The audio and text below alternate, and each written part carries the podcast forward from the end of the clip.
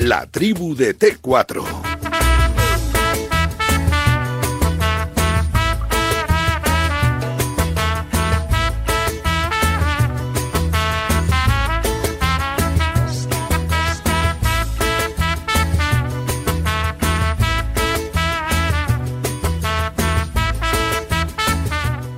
con nuestra tribu que vamos a tener nada, 35 minutitos. Eh, Emilio Contreras, ¿qué tal? Muy buenas. A ver, espérate. ¿Ahora? Hola, buenas tardes, ¿qué tal? Ha visto hoy día tranquilo tengo, ¿eh? Sí, sí. Después de la Vuelta Ciclista a España, que, ha estado muy bien, salvo por lo de Valverde, la verdad que es una noticia malísima. Le hemos visto caer de una forma pues eh, muy peligrosa además, pero bueno, eh, vamos a ver que, no quede en nada y, ojalá dentro de poco le. La pena es que está, hemos asistido a los últimos mm. eh, momentos de Alejandro Valverde en la Vuelta a España, ¿no? Y eso, bueno, pues siempre duele que sea así la manera de irse. Mm. La verdad que las, sus lágrimas han sido las lágrimas de, de, todos. los amantes al ciclismo. La verdad que sí. Tango también por Bilbao a Rafa Beato, me imagino. Hola Rafa, muy buenas. Muy buenas, ¿qué tal? ¿Cómo estás? Impresiona verle a, Valverde y la caída, ¿no? Porque ha sido de mala manera y, bueno, es, una pena, ¿no? Pues que tenga que, verse en un trance de estos, ¿no? Pero bueno, todos los corredores, ¿no? Pero evidentemente un, corredor de su carisma, ¿no? El, tener que, eh, verse involucrado y, el, ver cómo sus opciones de hacer algo brillante en esta vuelta pues se han ido por un, por un barranco, nunca mejor dicho. Está en Barcelona Luis Ferrojo. Hola Luis Fer, muy buenas. ¿Qué tal? Muy buenas tardes ¿Cómo a todos. estás?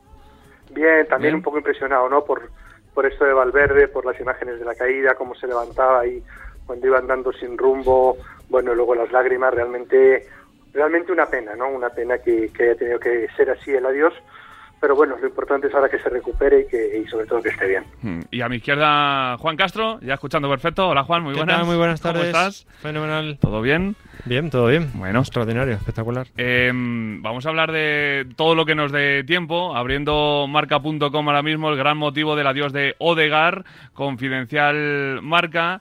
Eh, bueno, no sé si os ha defraudado la llegada de Odegar. Bueno, es que hoy hemos tenido muchas cosas. La, el paso de Odegar por el Madrid, quería decir. Hemos tenido la renovación de Benzema, la llegada de Rafa Mir, las palabras de Kuman.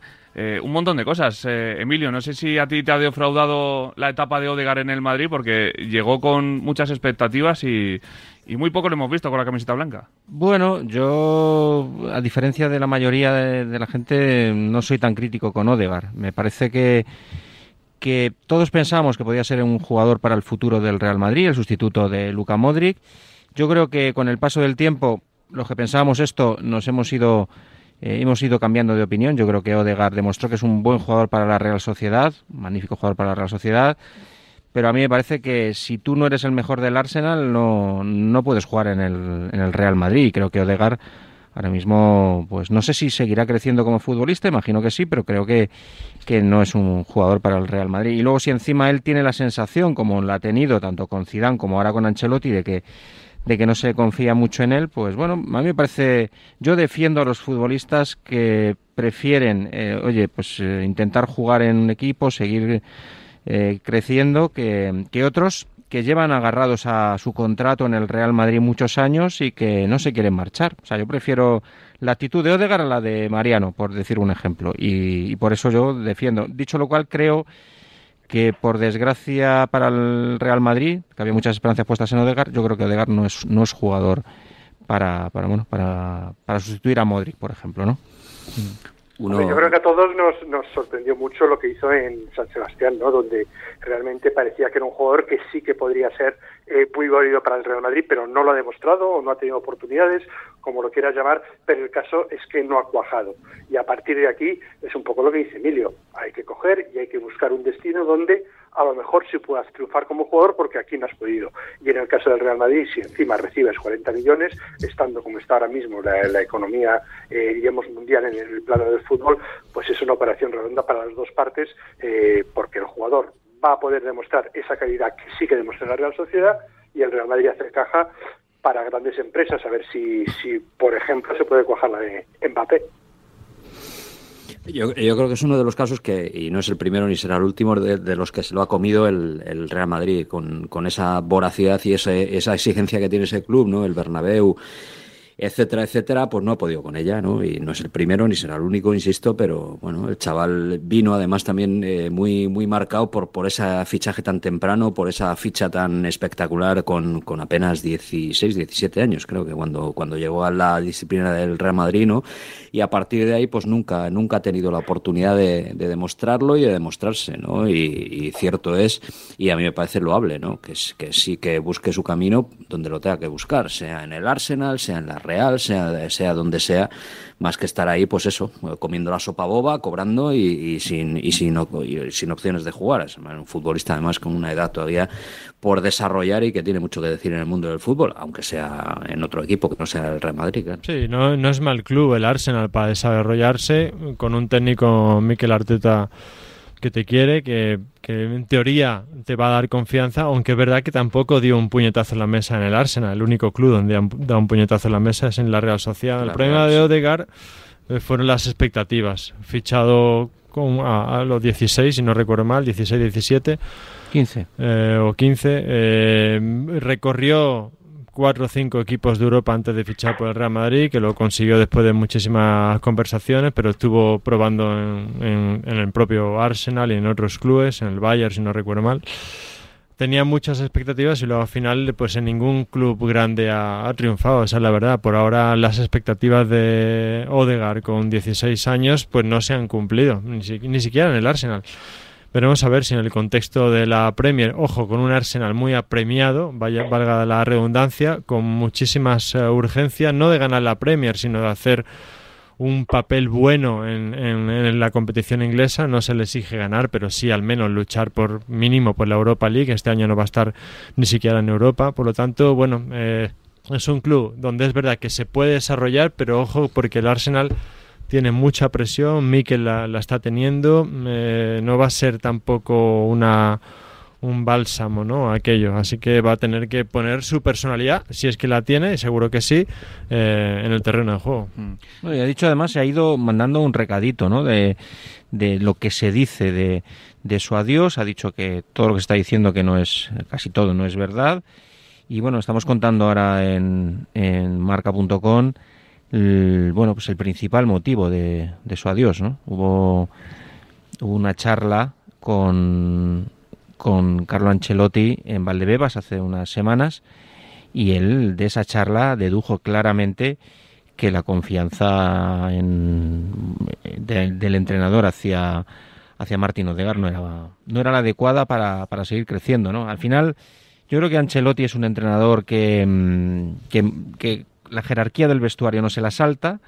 Hay pruebas que se han demostrado y los jugadores lo han visto durante esta pretemporada y ahí Odegar pues lo tenía lo tenía complicado. Cuando él tenía el convencimiento de que este año iba a ser su gran oportunidad pero no lo ha visto claro y por eso ha preferido ha preferido salir no, y lo, sentenció en rueda de prensa dijo hay ocho jugadores creo que dijo que están ocho jugadores no sé, a mí no me salían tantos, pero eh, él lo sacó del medio y de arriba. Bueno, ahí metió a Isco. Con todo Mbappé incluso, a lo mejor. No ¿eh? sé. ahí metió a Isco, a todos los de arriba, a Asensio, obviamente. No sé, de verdad que ocho jugadores, no sé si salen tantos. Se metió a Valverde, supongo, porque si no, no sale sí, bueno, Metería a Kroos, a Modric, a Valverde, a Asensio, a Rodrigo, a Vinicius, a. metería a, todos los de arriba, a los interiores.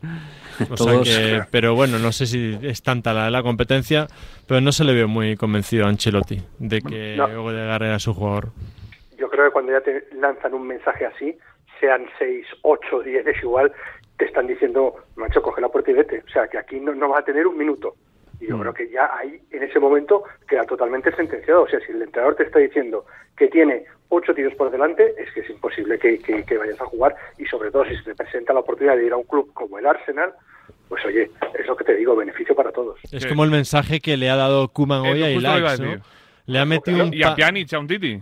Eh, no sé, yo me he fijado en el de likes que, que, incluso me parece bien, ¿no? Que, que Kuman sea tan claro con, eh, ante los medios de comunicación. Eh, y me parece bien la, la, reflexión de un tipo como Kuman que, que sabe lo que es triunfar en el fútbol. luego ya likes puede tener sus razones, también muy válidas. Si él cree que se merece uno, un salario mayor del que va a tener, pues que venga con una oferta con ese salario y que se vaya, me parece bien. Pero me ha parecido mm. muy natural, ¿no? Que bueno, Kuman le diga a un chico de cuánto tiene, 20 años o 18, 18, 18 años, que le diga, oye, que cuando eres joven el dinero no lo es. Dándole la razón a Kuman, yo creo que todos estamos de acuerdo con Kuman, me parece que también hay un poco de, de hipocresía porque desde desde que son desde que están en edad formativa eh, por desgracia el fútbol, pero ya todos estos jugadores pues buscan grandes contratos y pues si pueden ganar dos millones netos mejor que brutos. Y todo esto, o sea que, que yo creo que de todas maneras, pese a que el mensaje de, de Kuman va bien encaminado, pero que es que todo esto está organizado para que jugadores que empiezan a crecer, digo, con, con 16, con 17 años, ya tienen contratos altísimos, ahí tienen representantes, los representantes buscan eh, nuevos clubes, eh, cobran comisiones, o sea que esto está montado así, no tampoco... Eh, yo creo que matemos, matemos a Ilais, ¿eh? Tampoco. No, no, no, es matar a Yo creo que en este aspecto, fíjate, creo que todo el mundo tiene razón en primer lugar el jugador, porque le presentan una oferta de renovación en la cual no mejoran su contrato, y dice, hombre, si me estás, si soy tan bueno, en teoría me quieres renovar, cuentas tanto conmigo y, me dejas como estoy, pues no era lo que esperaba. Esto es evidente. Luego, Pero ¿cómo estaba Luis Fer? ¿Eh? No, no, yo, te digo, a ti, a ti si te presentan una oferta de renovación, lo normal, lo normal es que te suban el sueldo en el fútbol. Depende en qué situación está el club. depende... No, no, es un jugador de proyecto de futuro, creo yo, no es un jugador que esté a la baja. Claro, claro. ya, pero te quiero decir una cosa, y él pero... Esperaba, y él esperaba que le subiera el contrato, y no, se lo han hecho, ¿vale? Y el Barcelona está en una situación económica dramática, todo lo que tú quieras, tal, pero él esperaba otra cosa, ¿no? Entonces, luego, entiendo, entiendo la postura del club, decirle, ah, no quieres, si esto es así, pues mientras no quieras, tú no estás en el primer equipo. Porque eso sí que es verdad que se tiene que acabar el tema de ir promocionando a jugadores para que se te vayan libres. Y cada vez estamos viendo más que hay jugadores que dicen, ah, yo me hago el remolón, no renuevo y luego voy y me lo llevo todo. Y el club se queda absolutamente sin nada, después de haber formado a un jugador. Y por último, me parece estupendo la reflexión de Kuman, que dice, macho, ahora, ¿eh? a esta edad, 18 años, cuando ya has debutado en Barcelona, cuando estás subiendo, no te preocupes en ganar un millón más, medio millón más aprovecha la inercia que estás en este equipo, que el entrenador que te dio la oportunidad la temporada pasada es el mismo, por tanto te la va a seguir dando y apuesta por ello. Ahora, si no quieres, pues bueno, pues la decepción que se ha llevado Kuma. Por eso te digo que aquí... Pero aquí una ecuación importante que no sabemos todavía, Luis Fer, es... La pregunta es, ¿hay otro club que le ofrece mucho más que el Barça? Bueno, lo hay, sí, ¿no? Eh, a publicarlo. El, Leipzig, el, Leipzig. ¿Quién? Ya, ya, ya ha movido ficha ya ha movido ficha para, para ficharlo. ¿Y le ofrece mucho más? Y, le ofrecerá mejor contrato y seguramente le ofrecerá eh, jugar siempre, porque claro, aquí en el Barcelona no vas a jugar siempre. ¿eh? Tienes por delante en la posición a Pedri, a De Jong, se queda Coutinho. Bueno, mm, habría que pelearse en el Leipzig. En teoría va a jugar más. Y esa mm. opción es la que está barajando y ya te digo, eh, ya han movido fichas, ya hay contactos y están hablando para ver cuánto, cuánto por cuánto lo traspasan.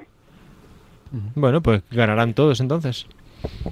Sí, pero bueno, que yo no, lo que, esto se parece... al final, quién ha ganado y quién ha perdido en unos años. Bueno, el Barça yo creo que no querrá desprenderse de, de Ilaix, obviamente, que, mm. que, que, con la situación y la, actitud del jugador, no, pero que, es un jugador importante de futuro. Exigirá traspaso y... Eh, es evidente, pero bueno, eh, también es verdad que si tú ves que hay otros jugadores que, que, bueno, pues que no tienen tu proyección, que ganan ocho veces más que tú, pues bueno, pues él está en su en su derecho de, de, reclamar lo que, lo que considere, ¿no? Y a mí me parece que además Ilais eh, seguramente eh, es, yo creo que es muy difícil hacerse un hueco en el, en el Barcelona. Hemos hablado del caso de Odegar, donde todos recordamos la primera gran vuelta que hizo con la Real Sociedad, recuerdo, la primera gran vuelta, porque luego es verdad que entre problemas de lesiones y tal, ya eh, fue un jugador que se fue evaporando a medida que pasó esa temporada, y eso genera una serie de expectativas, pero luego para jugar en el Real Madrid y en el Barcelona de continuo tienes que ser un superclase y, y yo estoy seguro que, que Ilais es un buen jugador, pero oye, pero es que tampoco, claro, años. tiene 18 años y tampoco sabemos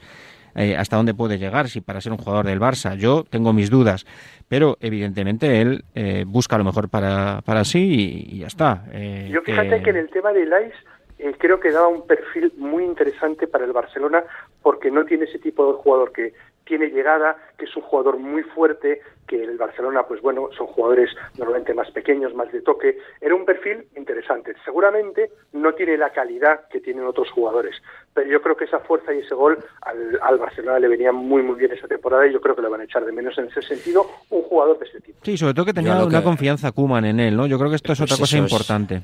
Que, eso, eso es bueno para, para un jugador, pero a veces los intereses de, de, uno, los deportivos van por un lado y los, eh, los económicos van por otro. Y al final hay más gente, hay el entorno, los, los representantes, los padres, ahí opina todo el mundo. Y, lo que está claro es que esa situación se ha enquistado de tal manera que, es, que tiene difícil solución. Ahora hay otro debate interesante. Si tú eres el Barcelona, eh, lo vendes por 10 mm, millones, por decir algo, ¿no? Que es un poco la cifra que a lo mejor puede ser de mercado ahora mismo. De, el Barça pretende 15, pero no van a llegar. bueno, pues, eh, ¿qué haces? Le, le, haces la, le dices al chico, eh, te vas a quedar un año aquí en la grada, en plan mal rollo, o dices, mira, pues mira, sigue tu, tu vida por delante y 10 millones de, del club que le quiera fichar. Bueno, pues este es otro, otro debate. Seguramente mucha gente eh, le pedirá el corazón que lo dejen un, un año sin jugar, pero yo creo que lo normal es, eh, cuando se enquista una situación de estas, darle salida y para eso tienen 10 días de plazo. El Leipzig es un buen club para desarrollarse, eso sí, ¿verdad? Eh, lo que, lo que no entiendo yo, Juan, perdona, es, es, que con 18 años estés pensando en ganar si medio millón más o 300.000 o un millón 427.000. O sea, no lo puedo entender. O sea, con 18 años tienes que estar pensando en comerte el mundo, en hacer una carrera, hacerte un nombre, hacerte un hueco en el, en el fútbol de élite. Y, joder, si tienes la confianza en el Barcelona del entrenador, de la gente del club que, que van a apostar por ti, no sé, vamos, me imagino que, que, la ficha estará bien, vamos, que no será un las migajas, ¿no? O sea, pero que Es una cuestión muy personal de él y sobre todo del, entorno, del famoso Claro, pero es que el entorno, si no hay si no hay movimiento, no ganas, claro. Con una renovación a la baja o, una renovación de andar por casa, no ganas, claro. Entonces es más interesante, claro. Y Hombre, el Leipzig es buen equipo, tampoco se va a... No, no, sí, Subcampeón de la Bundesliga, es un equipo, digamos, para desarrollarse es un buen equipo. También es verdad que tiene mucha... el Barça no es, ¿eh? No, eso está claro. No, pero a lo mejor tienen más posibilidades de crecer en el Barça, en el Leipzig que en el Barça. Eh, digo que tampoco vimos estas cosas, porque insisto, aquí en esta en el exceso de demagogia cuando ocurren casos como estos eh, empezamos a escuchar lo de jugar gratis que hemos oído con, con Ramos con Messi o lo de ahora no que con 18 años pues eh, pues que no piense en el dinero que piense en jugar o que ya tendrá tiempo de pensar en el dinero aquí nadie eh, no hay nadie que no piense en, su contrato porque al final eh, a veces las oportunidades eh, llegan en un momento y luego mm, pues la, vida cambia mucho, ¿no? Hay una lesión, hay mil cosas. Entonces yo creo que hay que tener todo en cuenta y, no demonizar a, un jugador porque haga esto, ¿no? Lo que está haciendo, lo que está no, no, si, no es eso, pero yo, yo voy al, al, asunto, no sé, Luis Fer sabrá, pero el contrato de qué estamos hablando, de un contrato de un millón al año, por ejemplo, de ficha por ejemplo. Joder, es que me parece que no es que diga, no, es que te vamos a dar 100.000, venga, y vas a, y vas, bueno, a tener la oportunidad de jugar Rafa, pero no lo pensemos en, en nuestros términos, claro, hay que pensarlo en los términos de los y Roberto gana 10. Y los, términos de, del Barça, además, que ves a un Titi, que ves a Piani, que... Y, claro, y, no, digamos, no, pues con un millón porque se conforme y que esté así hasta... es que pues tiene 18 años y ha jugado un puñado de partidos en Primera División. es que, ¿qué va a exigir? ¿Lo mismo que Sergi Roberto? No, que No, exigir no, pero él, está en una situación ahora mismo de ventaja, es un jugador que tiene una gran proyección y como tal quiere, quiere afrontar el siguiente contrato. Y a mí me parece, me parece lícito. sobre todo es el momento, ¿sabes? Es decir, si tú ahora dices, ah, bueno, vale, pues voy a renovar por el Barcelona, claro, si tú fichas, por ejemplo, cuatro o cinco años por el Barcelona, eh, con una cláusula elevada, estás mucho más atado. Tú ahora sí que tienes una postura, entre comillas, de fuerza para elegir lo que tú quieres. Y, es lo que dice Juan, que el Leipzig no es el último de la Bundesliga. ¿eh? Bueno, también te digo una cosa, no va a ser fácil jugar, mm, va a ser, o sea, ser titular en Leipzig no es tan Ahí está Savitzer, está Jairara, está Nkuku, está Esbolay, que lo ha fichado hace poco está no sé quién me quedo más. O sea, es un equipo. Entre eso y, los del Barça, eh, entiendo que tiene más opciones. que tampoco es que no va a Lerza Berlín, va a un equipo subcampeón de la Bundesliga, o sea que tampoco va a ser fácil jugar 35 partidos en el Leipzig. Dicho lo cual, Luis Fer, económicamente el Barça tiene problemas más graves que el de Leipzig, ¿eh? Bueno, tiene, tiene algún problemilla económico, sí que tiene, ¿eh? creo, pero Digo de, sobre todo de jugadores que, que, eso sí que tiene que dar salida ¿eh? y no y no consigue el Umtiti y Pjanic son eh, dos jugadores que el Barcelona como sea tiene que colocarlos en este mercado eh, liberarían muchísima eh, masa salarial y en ello están, en ello están, pero no es fácil porque no encuentran un buen destino, los jugadores les cuesta irse, aunque aunque ellos también saben que aquí no van a jugar, y lo ha dicho clarísimo a Ronald en la rueda de prensa, que saben que aquí mm, no van a jugar, y se lo ha dicho a la cara y lo saben, por tanto, si se quedan, es como decíais hace un momento, ¿no? Con eso de la sopa boba, yo gano mucho dinero, pero no juego. Bueno, pues si eso es lo que quieres, pues tampoco puedo hacer mucho más, pero lo lógico sería buscar un, un equipo y, ir allí a, jugar en el caso de, de un Titi para ver si se recupera bien de esa rodilla y Pianis eh, para demostrar que es un buen jugador, como lo demostré en Italia, y simplemente que no le ha traído las cosas bien en el Barcelona. Pjanic con el fichaje Locatelli por la Juve, eso le, creo que le ha venido bastante mal, ¿no? Claro, es que los dos, por ejemplo, en estos dos casos, saben que si salen del Barça, vayan donde vayan, van a cobrar eh, no ni la mitad, seguramente un tercio de lo que están cobrando en el Barcelona. Entonces... Problemas del pasado. De, lo que tienen firmado en el Barcelona. Bueno, claro, sí. Otra cosa es lo que Precisión importante. Ahora lo de cobrar está un poco más tieso, ¿no? No, no, dice aquí va a haber rebajas para todos. Se quedan, mm, seguramente habrá rebajas, pero claro, ya hay situaciones que o relaciones que están tan deterioradas que, que no es fácil, ¿no? ir a decir ahora un titi si te quedas bájate el sueldo y también lo que es evidente es que si se va a un club no va a poder mantener la ficha que, que cobra de Barcelona. Es que mm. estamos hablando de, de, cifras de 8, 9, 10 netos. Es que es eh, una, una barbaridad, pero bueno. Herencias malas hablamos, lo que tiene... hablamos, por cierto, de rebajas en el sentido estricto de la palabra o de facilidades de pago, o sea, de, ampliar. O de sueldos diferidos, como de sueldos ahora, ahora ya están hablando de rebajas. Ahora, ya rebajas de verdad, Porque se está vendiendo un se, está vendiendo un camelo con lo de, con esto de que los jugadores se bajen el sueldo. Yo no, no tengo información, ¿eh? pero eh, yo creo que en el 85, 85% de los casos eso de que se rebajen el sueldo yo tendría que verlo. Para que nos entienda la gente, si un jugador cobra 10 millones, pase a cobrar 5 millones, es que se rebaja el sueldo a la mitad. No que le paguen esos 10 millones pues en 7 u 8 plazos o en 7 u 8 años. Por, donde van es eh, por quitar bonus.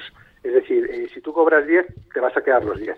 Pero eh, te vamos a quitar el bonus de 2 millones, por ejemplo, por clasificar al Barcelona para la Champions, que es un, fijo encubierto, claramente, ¿no? Mm. Es por donde, por donde van las cosas. Por lo visto es lo que quieren hacer, luego a ver cómo, cómo queda. Mm.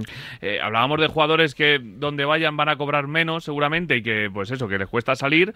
Em, seguramente Mbappé, si llega al Madrid, eh, no vaya a cobrar lo que le pueda ofrecer el Paris Saint-Germain, que por dinero no será, pero parece que las ganas de Mbappé es más en lo deportivo que en lo, que en lo económico. Dicho lo cual, parece, Juan, tú que has estado por París también allí y que has palpado la situación, que, está bastante complicada, ¿no? Eh, a ver, yo creo que no es una, evidentemente no es una cuestión de dinero. Eh, yo creo que eh, Mbappé si viene al Madrid, evidentemente no es porque le vaya a subir, subir, la ficha y si Mbappé viene al Madrid no es porque el Paris Saint Germain necesita ese dinero. Lo que yo sí creo, y también lo, yo creo que lo creen en el Club Blanco, es que lo único que puede hacer traer a Mbappé al Madrid es el tema del fair play financiero.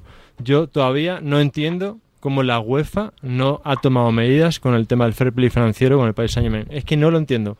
Si te pones a sumar, eh, el otro día, de hecho, lo publicamos en marca, una masa salarial de más de 300 millones de euros netos por temporada es insostenible. Bueno, la, explicación es sencilla, ¿no? La UEFA hace el, estudio del financiero a posteriori, no a priori como se hace, por ejemplo, en la Liga. Es decir, que no hay que esperar a que acabe el curso para que la UEFA analice la situación económica de este. ha tenido 250 y pico millones de déficit la temporada pasada. El Paris Saint-Germain juega en otro, en otro, en otra, en otra división. O sea, no le aplican las mismas normas que al resto. Y yo, si fuera el resto, protestaría, como hace el Bayern Múnich. El Bayern Múnich hace una semana, Nagelsmann, el técnico, salió y dijo: Esto, señores, juegan en otra división. Y es que es así. Yo no entiendo cómo el, no le salta por los aires el fair play financiero a la UEFA. Y creo que es la única, ah, para mí, bajo mi punto de vista, la única posibilidad para que Mbappé venga al Real Madrid. Y creo que en el Club Banco también van por ahí. eh, evidentemente no va a ser una cuestión de dinero porque al Paris Saint-Germain, además yo estuve allí cuatro o cinco días o tres, cuatro días y lo vi claro. El Paris Saint-Germain que dice, yo tengo ahora una fiesta montada y no voy a deshacer esta fiesta, porque para mí lo importante es ganar la Champions. A mí me da igual el dinero, por lo tanto yo quiero ganar la Champions. ¿Es más fácil ganarla con Mbappé? Sí, por lo tanto me lo quedo. El razonamiento del país Saint es bastante lógico y claro, pero yo creo que va a saltar por los aires en algún momento. Y si no salta por los aires, el Paris Saint-Germain juega en otra división. El, tiempo que... llevan investigando tanto al, al PSG como al Manchester City eh, años y años por las protestas de otros clubes y al final todo se queda en nada. Ya, pero es que esto ya es, esto excede ya. Luis Fer, es, que esto excede. Es que eh, mm, fíjate lo que cobra Leo, fíjate lo que cobra Neymar, fíjate lo que cobra Mbappé, lo que cobra Sergio Ramos. Esos cuatro, solo esos cuatro ya que son los cuatro que más van a cobrar, es una barbaridad, es imposible, imposible sostener eso. Y yo creo que esa es la vía por la que podría venir este verano. Si no es por eso, lo veo muy complicado. Mm. Rafa. Yo a mí, es, que me vuelvo loco con toda esta cantidad. O sea, no, no, no aciertas. A, eh, suelo decirlo en alguna otra ocasión. Es que este hombre tiene la máquina del dinero en casa que le da y le y venga, porque es que no tiene límites. Los sueldos, los fichajes eh, y, evidentemente se nos escapa a todos de las manos, ¿no? De dónde sale tanto dinero, de dónde pueden fichar a tantos jugadores, tanto el, el Paris Saint Germain y el City que son, pues los los absolutamente dominadores en este capítulo. Yo creo que están en otro nivel y a otra dimensión y mientras sigan ahí, pues, pues seguirán tirando de, esa máquina que deben tener los jeques ahí en su casa, que es absolutamente inagotable. Yo creo que ahora hay dos, dos, dos situaciones que pueden cambiar el actual escenario. Una es la, la aparición en escena de Mbappé, que no tiene pinta de que vaya a salir públicamente a hacer un gesto eh, que invite a que, bueno, pues, pues eso, a acercarse al Real Madrid y a, alejarse del, del, Paris Saint Germain. Yo creo que en esto eh, tiene pinta que, que, Kylian Mbappé va a ser eh, prudente. Y el otro es, evidentemente, el, bueno, pues el que la IFI y su decisión de si prefiere los 150 millones, por decir algo que el Madrid le puede le puede ofrecer por el traspaso de Mbappé o prefiere no ganar ningún euro en la operación, pero juntar en la misma temporada a Mbappé, a Neymar, a Messi y todos los demás, ¿no? Bueno, pues yo creo que estas son las, las dos claves. Se agota el tiempo, quedan 10 días para que, eh, 11 días para que se eh, cierre el mercado el próximo 31 de agosto y, eh, y vamos a esperar. Eh, hoy juega el Paris Saint Germain, hoy hay una opción de que pueda decir algo Mbappé, tiene pinta de que no lo va a decir ni que va a aparecer en escena y el tiempo pasa y, bueno, pues eh, cada día que pasa el Madrid lo tiene un poquito más un poquito más complicado. en ese partido, en ese partido de, en el que va a debutar día 29, domingo día 29, eh, ¿Va a debutar quién? Entre el Stade de. Reims con, de, de Oscar García Junyent va a estar eh, Jonathan, que lo tenemos aquí a lo que va nuestro corresponsal en, París y va a estar en, ese partido. Hola Jonathan, muy buenas. Muy, muy buenas tardes aquí, muchas gracias por el recibimiento.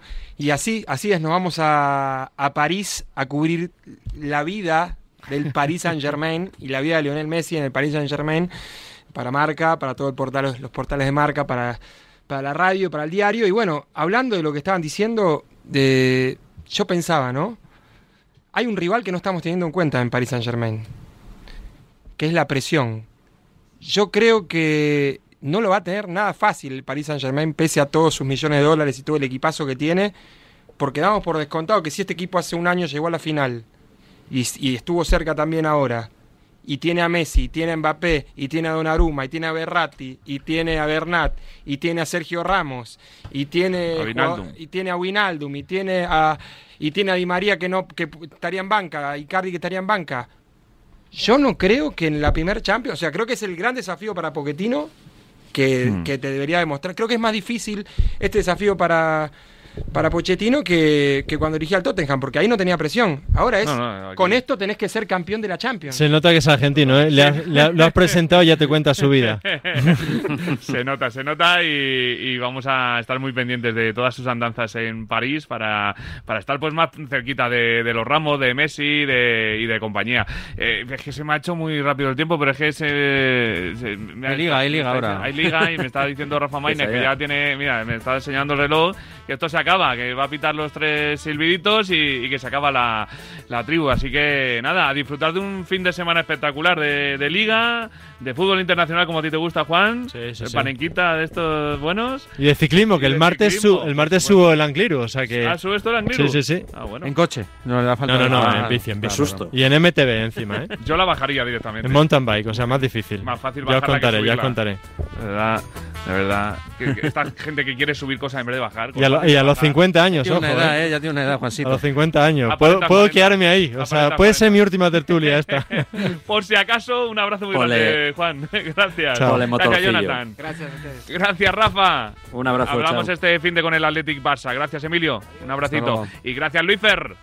Venga, un abrazo a todos. Un abrazo Chao. muy grande. Nos vamos, vuelve el lunes Vicente Ortega ya con su T4 a partir de las 4 de la tarde porque es jornada de descanso en la Vuelta Ciclista a España. Así que el lunes ya está Vicente aquí y nosotros pues seguimos eh, con la programación de Radio Marca con toda la liga, segunda jornada que empieza ya, marcador con Rafa Maínez. Hasta, hasta luego, adiós.